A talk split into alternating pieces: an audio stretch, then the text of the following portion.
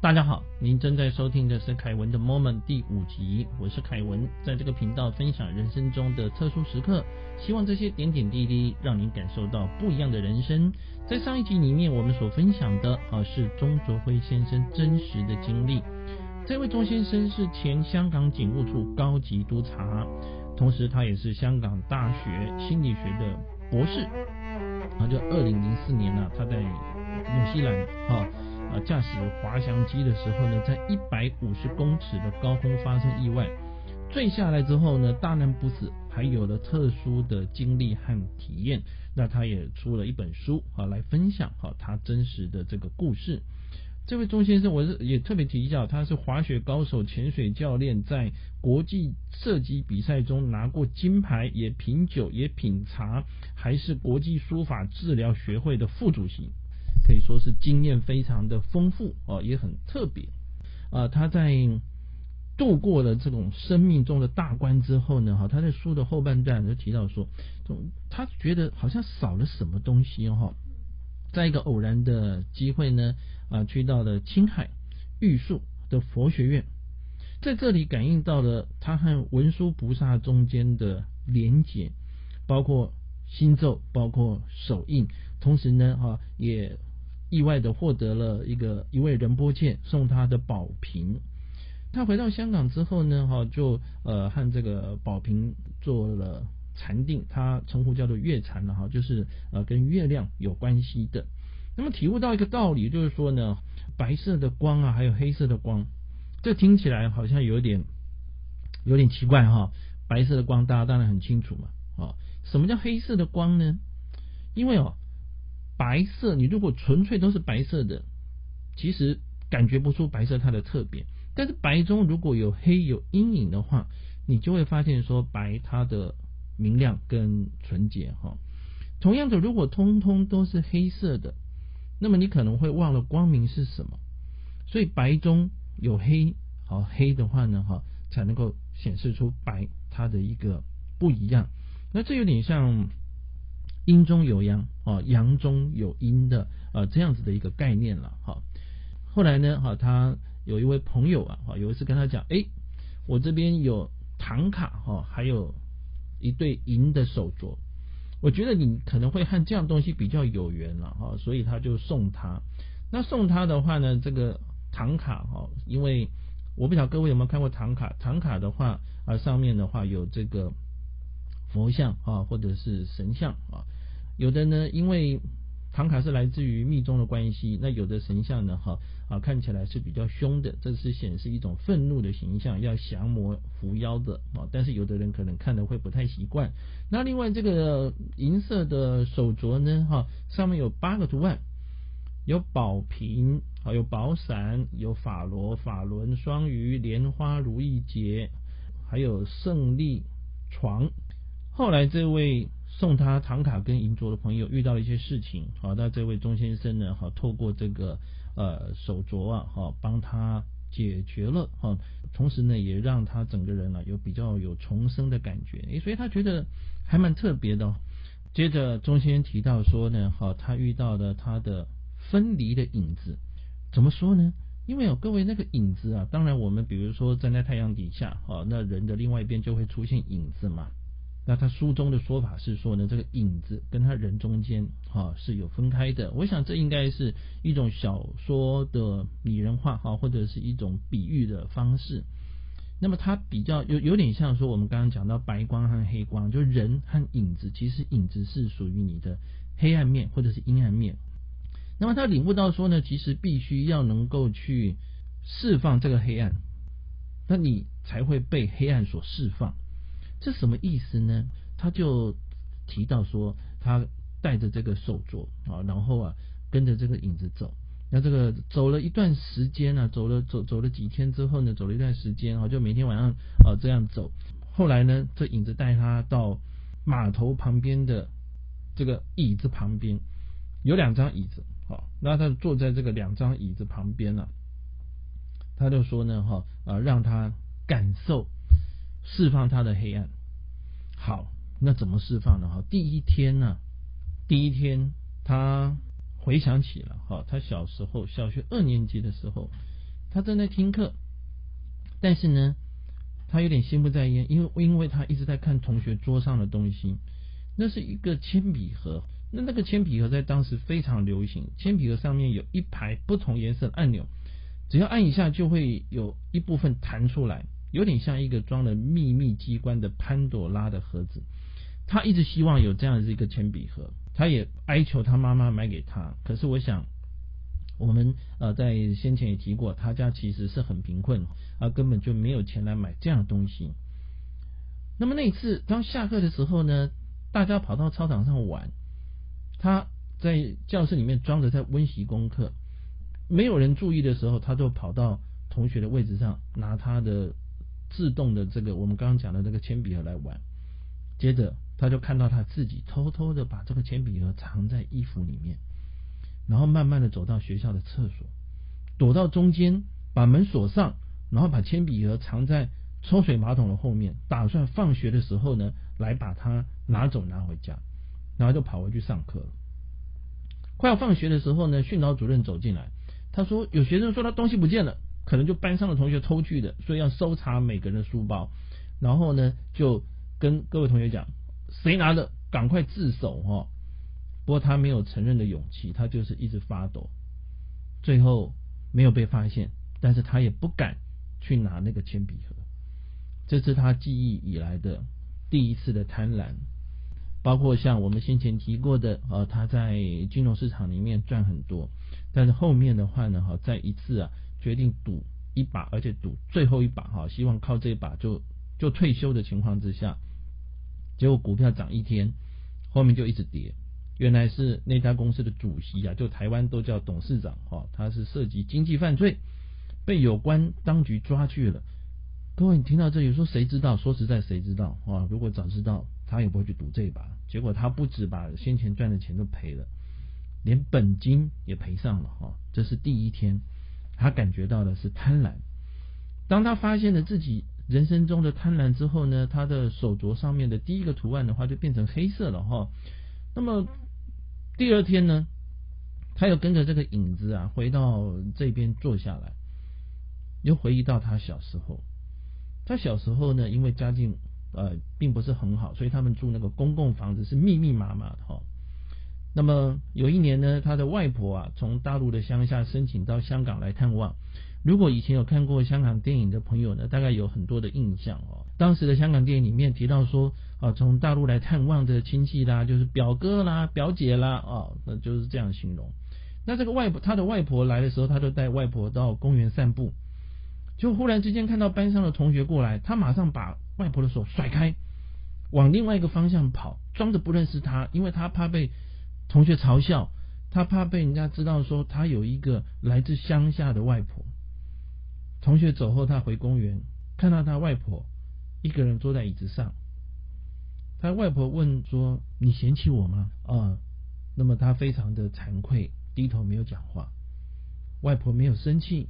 还轻轻的摸他的脸，跟他说对不起。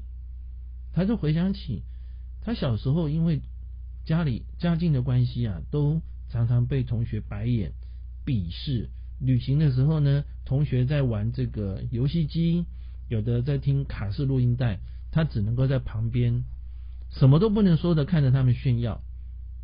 因此，初中的时候，他开始就当家教老师，拼命的要赚钱，就希望说。呃朋友去打电动，我也去打电动；朋友去打撞球，我也去打撞球。所以这种自卑变成了他向上的一个动力。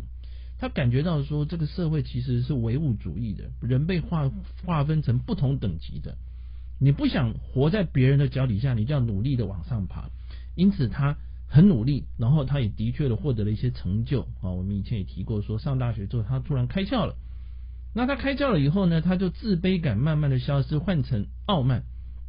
他觉得说，哎，我凭我自己打拼出来的呢，所以实际上面虽然我家境不好，但是我比别人聪明，我比别人优秀，所以他考更多的试去接受更多的挑战，他要证明他与众不同，我比别人还要强，他学识比别人好，然后呢，他又能够这个去开飞机，然后他又拿了潜水的教练，所以啊，他其实他享受这些的过程，其实他是希望说能够透过这些过程呢。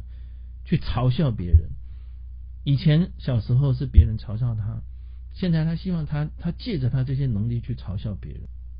结果在这个飞机失事的过程里面，他发现说，其实从天堂到地狱，一下子就成，一下子就发生了。跟别人比较，当生命是无常的时候，其实并没有什么意义。他发现手镯上的第二个图案变黑了。那第三天的晚上呢？他在当天啊早上的时候，其实说上班的时候啊，就有跟其他的车子啦差点碰撞啦，然后把咖啡翻倒啦，然后回办公室开会觉得很无聊啦哈。那遇遇到这些事情就很不顺利。结果呢，哈啊，他到这个长椅啊，啊旁边坐的时候呢，跟旁边的人啊发生了冲突，双方的话可以打起来哈，产生了暴力的事件。突然之间哈，打完了之后，双方都流血了，但是这些血突然之间就消失了。那这个影子啊，跟他讲说呢，这个打斗释放你的愤怒的能量，还有积压的负面的情绪。所以第三个手镯上的第三个图案也变成了黑色，但是他的心底的黑暗被释放了。这让我想起哦，有的人有时候很生气，就会跑去，比如说打枕头啦啊，或者是说有人去挥棒打棒球啦哈。那有的人大家做不同的泄愤的方式哈。那第四天呢，呃晚上啊，他坐在这个椅子上的时候呢，哈，他遇到了一位的少女啊。那他跟那个少女呢，两个对话之后啊，产生了比较特殊的情感。那后面呢，哈，双方的话啊，就进行了面对自己性欲的这个事情啊。那他有特别的提到说，感觉到说，虽然性欲这种管干的刺激啊，是会让人沉醉迷失，但是刹那间就过去了。双方的这种心灵上的交流的话，哈，比较能够历久不退。那事后回想说，这些。重要还是不重要？有点像镜花水月一样哦。那么他的手镯上面第四个图案就变成黑色的啊，他也释放了这部分的黑暗。第五个的晚上，他开始做梦了。他梦到他小时候啊，那么突然之间呢，感觉到自己已经走了，亲朋好友在那边，但是他的墓碑上面什么都没有写。他也想起来，他小时候怕黑，念书的时候怕考试。青春期到的话呢，怕自己长得不好看，长得不够高，暗恋的话又害怕被拒绝。大学的时候呢，害怕毕业找不到工作，所以就很拼命。等到赚了钱之后，就害怕贫穷，因为他已经没有办法再回到那个贫穷的日子了。等到工作受到晋升之后呢，就小心翼翼，因为啊，职场就是尔虞我诈，所以有的人说。呃，很多好朋友其实都同学时候建立的啊。你进入职场之后呢，呃，因为大家都是公司上面会有一些竞争的关系，反而找不到真心的朋友哦。因此害怕什么？他想一想，他害怕被遗忘，被亲人遗忘，被所爱的人遗忘，被认识的人遗忘。所以害怕和恐惧的话，从出生，从小时候到他成年，其实就一直跟着他。这让我想到说，嗯，有一部的动画片《可可夜总会》。那他讲说，一个亡灵怎么样会真正的消失？就亡灵其实已经是人从这个世界上面离开了，但是他在另外一个世界是亡灵，但是在亡灵还是会真的消失哦。他怎么会消失呢？当现实世界所有的人遗忘他之后，就会消失了。当然这是一个说法了哈啊，所以很多人其实很害怕的是被遗忘，或者是说可能觉得自己不重要，不管你在哪一个位置都一样。但这种害怕恐惧呢，其实会一直让。我们人有时候会变成一个动力，有时候会变成了一个啊压力哈。那当他领悟到了这一点之后呢，他的第五个图案就变黑了。第六个晚上呢，哈，他坐在椅子上的时候呢，哈，他突然想到公司里面他的上司，他的上司年纪比他小，但是呢。变成了他的上司啊，他觉得说他才能也不是很高，知识也不是很熟悉，然后遇到压力又容易抓狂，但是上级却很欣赏他。我发现好像很多的公司哦会有这样的人，有时候我们在职场上面就是有些人之所以会变成我们的上司，那你也并不觉得说他比你好到哪里去啊，所以他这里就提到说，他觉得上司成功的地方有两个，第一个交际技巧。怎么样去讨好高层啊？那他会收集一些下层的情报啊，然后以这个是非八卦给老板啊当做礼物这样。第二的话呢是私人关系啊，他是一个高级长官的亲属，所以呢也获得优待，还有礼遇，甚至于还有一些的呃这个海外受训的机会哈。那么他不喜欢这个上司，但是呢也没有说好，也没说不好了，就是这样子了哈。然后他就跟影子聊天，影子跟他讲说：“你不喜欢他，但是他会影响到你吗？”他说：“其实也还好呢，但是我不喜欢他以旁门左道的方式，然后别人要辛苦努力才能够达得到，他他以旁门左道都拿到了。所以影子就问他说：‘旁门是道，左道也是道，为什么你会这样不愉快呢？’他突然不知道该怎么说了哈。那影子跟他讲说：‘其实你就是嫉妒吧。’嗯。”他想一想，其实真的了。那我们人都会这样子啊，都会嫉妒别人。那接着呢，呃，他也回忆起小时候，他的哥哥比较功课比较好，比较受到老师的喜爱。虽然他跟他哥哥感情很好，但是他还是不喜欢很多人跟他哥哥比。他形容说，他哥哥像月亮啊，他像一颗暗淡无光的星星。所以慢慢的，他就不太喜欢啊跟哥哥在一起。那么进大学之后，哦，他表现的更好，但是呢，他的哥哥啊把这个工作辞掉，到国外进修，他又开始嫉妒说，哎，他他能够放下那些去做这样的事情，其实他也很羡慕呢。结果嫉妒变成他常常发生的一个现象，因此他体悟到说，我们不一定要一定要成为焦点，我们散放着自己的独一无二的光芒。那你也你不一定要最亮的，但是有自己的自己的特色，有自己的光芒，所以你会发现说，天空上面呢，没错，有的星星比较亮，有的星星比较不亮，但是每一颗都是闪烁的星星。那想到这里的话，他的手镯上的第六个图案就变成了黑色。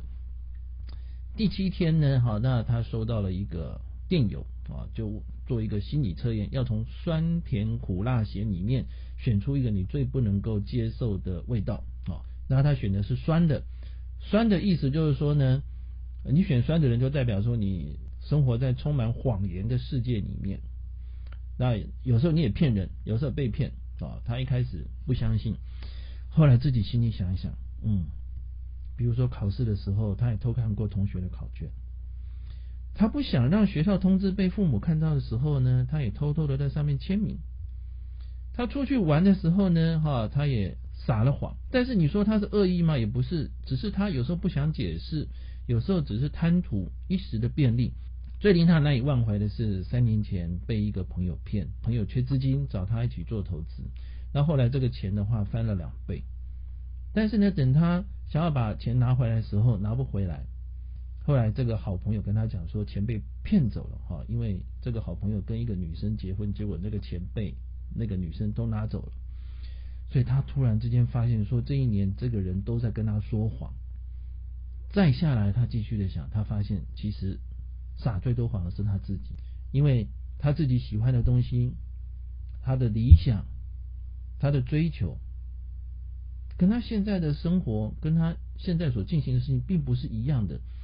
那但是呢，他一直对自己说谎，说的我我需要这样人生，我需要这样子的钱，这才是我们应该做的选择。他忽略了，同时他也选择忽视了自己心里所发出的声音。当想到了这一点，手镯上的第七个图案变成了黑色。第八天，他想贪婪、自卑、傲慢、愤怒、暴力、性欲、害怕、恐惧、嫉妒、欺骗、谎言都出现了。那接下来会是什么呢？影子就问他说：“那你知道什么样是真正的恶魔吗？”那么他想一想说：“就是绝望。”结果没错哈，呃，真的出现的就是绝望，各种各样的绝望。但是这个影子呢，哈，把这个绝望啊，反而是填满了这个影子的心灵。在他拿出的盒子里面啊，一颗是白色的，一颗是黑色的。光明的心，白色的象征着希望；黑色的心就是绝望，就是影子。但是呢，白色的心跟黑色的心合起来之后，变成透明无瑕的心啊，所以他所形容的叫做纯然本心，希望跟绝望的话做结合，但是一切其实都是透明，也就是一切的话都是空，就人生的话啊，有点像镜花水月一样了，所以影子他找回了他的影子，那么第八个图案变成黑色，那整个手镯的话变成黑色的啊，他把手镯收起来。这个是钟先生啊，在他的书中所提到的故事。我对他提到的这八个人生中的黑暗面，感觉也非常的深刻。记得小的时候，我们回家都要排路队哈。那在排路队的时候呢，呃，大家要原地踏步啦，或者是手吸啊。休息，然后等老师啊带我们出校门。有时候向左转，有时候向右转，有的时候上桥，有时候过马路。那因为导护老师少，小朋友多，所以有的时候老师有什么事情啊，就会叫其中的小朋友啊去做什么做什么的。那有一阵子呢，老师特别喜欢叫一个女生。那这个可能这个女生她是表现很积极啊，还是也许她紧张哈？所以她都是用跑的，跑来跑去，那就很特别，因为大家都手膝站好，或者是原地踏步，啊，都不能动，讲话就会被念啊。但是呢，他就是可以自由的活动，跑来跑去的。有一次老师在路对头，然后啊叫这个女孩子，这个女孩子在路队尾，叫他做什么事情，那他就从队伍旁边呢，就跑过来。我心里就想说，为什么你一定要用跑的显示你跟别人不一样？你就不能够用走的吗？啊，所以我就伸出一只脚，希望说呢，哈，让他用走的，不要用跑的。结果他可能刹不住车啊，或者是说，因为他可能急着要去做什么，他没看到，结果他就摔倒了。这个完全不是我的本意，我也很惊讶啊，那也感到非常的抱歉。就老师也吓一跳，说：“哎呀，怎么怎么会摔倒了？”那这女生爬起来之后，老师就问她怎么了？好，那这女生她没有说什么，她就说：“啊，她没注意，她就摔倒了。”我对这件事情啊，虽然说已经过了很久了，但是心里一直就是说感到对这个女孩子很抱歉。但是现在回想，当我看到钟先生的这个他所提到的。他的经历之后，我开始想说，哎呀，这这可能就是小孩子那个时候的嫉妒吧，哦，那幸好那个女生摔了一下之后呢，也没什么大碍，就起来拍一拍身体灰尘，哦，因为就是一般的这个摔下去嘛。但是如果他不小心，或者是跑真的很快，或者是真的摔得很严重，我想我就造成了别人的一辈子的遗憾，那这也将会是我心中的遗憾。再想到我以前工作的时候，在职场哦，其实职场是这样子，因为我是做投资工作的，投资的话呢，哈，当然是越多，然后越准确，好越好的这个消息，对我们投资有帮助，当然是最好。那我跟同事中间的关系其实都很好，不过有时候我所知道的消息，我心里会想，如果我把我知道的都跟他讲，然后。他知道了，他没有跟我讲，那么他的绩效都比我好。各位知道说，因为我每周、每个月我们都有一些评比的，所以如果我贡献了我所掌握的讯息，但是我的同事没有贡献的话，那他就超过我。所以有的时候我并没有把我的讯息贡献出来。诶，后面检讨绩效的时候，我发现也的确我同事也没有贡献他的消息，但是结果是什么？结果是我们两个各自掌握的不一样。我们两个如果加起来，可能会变成很强的绩效，会很 outperform 的。我们都能够拿到奖金，都能够拿到客户跟公司的赞赏。但是，当我们各自没有去透露自己所掌握的讯息的时候，我们就变成了两个还在努力的操盘人。这也是一种我们刚刚讲到，你说人生有没有黑暗面？很多人觉得自己是好人。我必须跟各位说，每一个人的。人生每一个人的心理的话，有的时候都会有所谓的黑暗面，只是我们怎么去面对它，怎么去处理它。钟卓威先生他这八个特殊的故事啊，所告诉我们的是：你当你释放了你心中的黑暗，你也同时的被释放了。谢谢您的聆听，请记得订阅面对我们的节目做评分。下一集的节目要为各位分享的是钟哲威先生他如何治愈了自己。哎，这个是很特别，大家都觉得没有机会，但是他康复了，并且能够走路。好，最后也祝我们各位朋友健康平安、顺利快乐。我们下一集再会。